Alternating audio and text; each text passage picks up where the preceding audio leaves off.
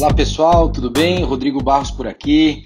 Está chegando agora na nossa terceira edição do podcast da Boali e hoje bastante especial aqui um bate-papo com o presidente da BF. Eu vim visitar a sede da BF junto com o Vitor e com o Fernando, que são meus sócios na Boali, e ao meu lado o André, novo presidente da BF. Cara, que bacana estar tá aqui. Obrigado pela recepção que você fez aqui. Obrigado vocês pela, por terem vindo aqui na BF, conhecer um pouquinho mais da nossa estrutura e, e com certeza a gente está sempre aberto para receber os nossos sócios, ainda mais sócios especiais, associados especiais como vocês. Muito legal. André, acho que o Brasil vive um novo momento, né? um momento de transformação.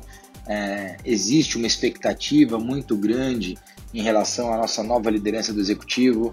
É, existe uma expectativa muito grande em relação à reforma da Previdência, a votação dessa reforma, o que vai trazer uma força institucional e o Brasil deve receber mais investimentos. Como é que o setor do franchising está olhando para esse momento? A gente está tá, tá bem otimista, Rodrigo, em relação ao franchising esse ano aqui no Brasil. A gente espera crescer em faturamento 8%. Né? Você sabe que a gente já representa 2,5% do PIB brasileiro então já é um número bem significativo e a gente deve chegar esse ano perto de um faturamento de 170 bilhões de reais. É, nossas redes de franquia também devem crescer, então a gente hoje está com 2.800 franqueadoras, devemos chegar a 2.900, quase 3 mil franqueadoras esse ano Uau. aqui no Brasil. E o número de unidades de franquia também deve crescer, então a gente deve chegar quase a 170 mil franquias. Eu acho que tudo isso baseado num otimismo maior dos nossos potenciais franqueados e principalmente do, principalmente do aumento do consumo lá na ponta do varejo. A gente tem sentido uma recuperação é, nesse começo do ano. É, isso já veio no final do ano passado e agora a gente está sentindo isso acontecer um pouquinho mais forte no varejo. Obviamente, as reformas ainda pendentes são muito importantes para que o país possa é, entender para onde segue, para onde que ele está caminhando, é, mas a gente já sente esse índice de, de confiança maior, tanto de potenciais franqueados quanto do consumidor lá na ponta que começa a se sentir um pouco mais tranquilo para fazer as suas compras, os seus gastos. Bem legal. Bom, acho que tem uma questão do Brasil que é o Brasil sempre foi um país muito emergente em termos de investimentos também. Então, o investidor que vinha para cá, geralmente ele vinha no curto prazo, né? É, só que hoje, quando a gente olha para o mercado externo, e aí em especial, por exemplo, se a gente for para o mercado europeu, a taxa é zero. Né? Você faz um investimento lá, você vai receber zero por ano. Tudo que você deixar dinheiro no banco, ele vai continuar valendo zero. Né? Então você deixa um milhão, ele você, depois de um ano tem um milhão. Né? A rentabilidade é zero.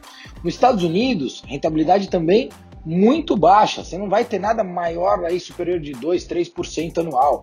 E aqui no Brasil existia sempre aquela expectativa de você ter uma taxa de retorno de 20% ao ano. Né? Payback, o ROI na, na, em qualquer negócio que o sujeito fosse investir era de 30 meses, 36 meses. E agora começa a ter uma mudança de perfil desse investidor. Acho que o investidor que vem para o Brasil hoje ele já vem sabendo que o investimento não pode mais ser de dois anos, de cinco anos, fazer um investimento de 7 anos, de 12 anos. Isso traz um amadurecimento para o país e deve refletir também no mundo da, do, do, franchising, porque agora o ROI pode ser um ROI não de 30 meses, mas de 48 meses, de 60 meses, mas um ROI muito mais maduro. É, é, isso passa por esse amadurecimento, passa o amadurecimento do franchising? Sim, e a gente vê isso, o reflexo disso é muito em marcas internacionais é, que, que aportam, acredito, mais no Brasil, em função de uma, de, uma, de uma visão um pouco mais alongada em relação a prazos de retorno. É, e esse movimento a gente também sente muito forte. A gente vai ter uma feira de franquias agora em junho, Rodrigo, é, lá no Center Norte, e a gente deve ter mais de 30 empresas internacionais expondo nessa feira. A gente vai Uau. ter um, painel da, um pavilhão da Itália, vamos ter um pavilhão de Portugal, vamos ter empresas norte-americanas. Sensacional. E aí você vê um pouco reflexo do que você me perguntou, que as empresas internacionais começam a entender o Brasil num longo prazo. Né? Isso mudou bastante a dinâmica. Hoje a gente tem cerca de 200 franquias internacionais operando no mercado brasileiro e a gente espera crescer bastante com isso. A vinda da tecnologia hoje, a automação, indústria 4.0, vai fazer com que tenha muita gente da indústria de transformação migrando é, e buscando um novo formato de geração de renda. Esse pessoal da indústria, eles também têm uma formação bastante pragmática, focada em processos e tudo mais. Deve eventualmente ser um público importante para o negócio de franquia. Com certeza. E na verdade são muito bem-vindos. É, é, vem com uma experiência muito interessante. Obviamente, precisam se adaptar ao, ao modelo de negócios, às regras de uma determinada franquia, mas são pessoas que trazem uma bagagem muito importante para que é, o franchising se desenvolva. Legal. Em relação à tecnologia, o que, tem de mais novo é, como é que você está olhando é, essa questão de tecnologia? Você também é um franqueador, né, além de ser um dos principais consultores do Brasil na área de franchising. Como é que você está olhando para o lance de tecnologia e como é que a tecnologia tem ajudado as franquias a performar, performar melhor? É, o franqueador ele é um inovador por natureza, faz parte do DNA do franqueador ser um inovador e buscar tecnologias, novos formatos, novos processos para sempre incrementar a rede, melhorar a performance, etc. A gente tem visto na tecnologia uma coisa muito importante, é o que sempre se falou na omnicanalidade, no omnichannel, que sempre foi muito discurso e agora a gente começa a ver na prática essa omnicanalidade sendo aplicada.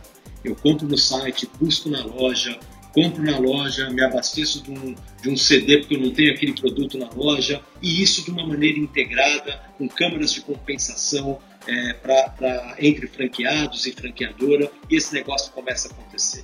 A gente vê franqueadores começando a trabalhar com Big Data, big data né, com grande base de dados para personalizar a venda para o consumidor final, quer entender os hábitos de consumo. Então, a gente vê muita tecnologia sendo usada em Big Data. E, obviamente, é, diversas startups é, criando produtos, criando serviços para atender franqueadores e para atender o varejo em geral, em administração de estoque, em menos perdas, em, é, é em várias, vários segmentos e várias coisas que são as dores dos nossos franqueadores atuais, dos varejistas, e essas startups. Hoje eu tive a oportunidade de, de ir no Habitat do Bradesco conhecer, e o que tem de startup entendendo dores do varejo, dores do franchising e criando soluções baratas, acessíveis, para que a gente possa embarcar e transformar os nossos negócios. Sensacional. Bom, para finalizar,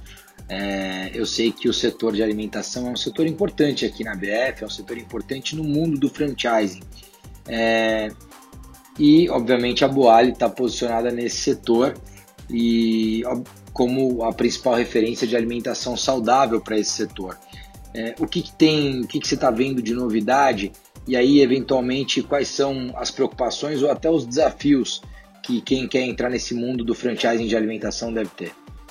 Perfeito. 25% dos nossos associados são do setor de alimentação. É o setor mais forte e mais representativo aqui na, na BF. A gente tem visto nesse setor a mudança de hábito do consumidor. É, o consumidor hoje consome mais em casa, usa plataformas de delivery para é, é, é, consumir. E as franqueadoras estão adaptando seus modelos de negócio a essa nova realidade. Através da construção de dark kitchens, de, de cozinhas que a gente chama de cozinhas fechadas, né, para poder estar mais próximo do consumidor e diminuir o custo do frete para ter uma abrangência, um raio maior também de entrega. Então, a franquia é que dá essa capilaridade e que ajuda é, é, é, é a, a, tornar esse frete mais barato.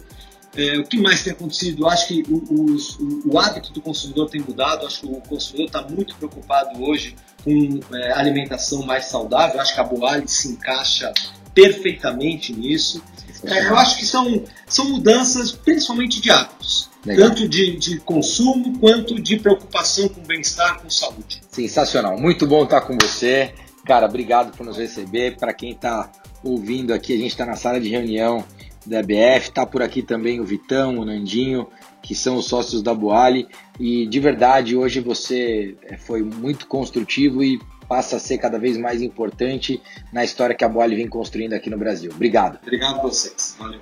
Valeu, pessoal. Um abraço e até o próximo podcast. Tchau, tchau.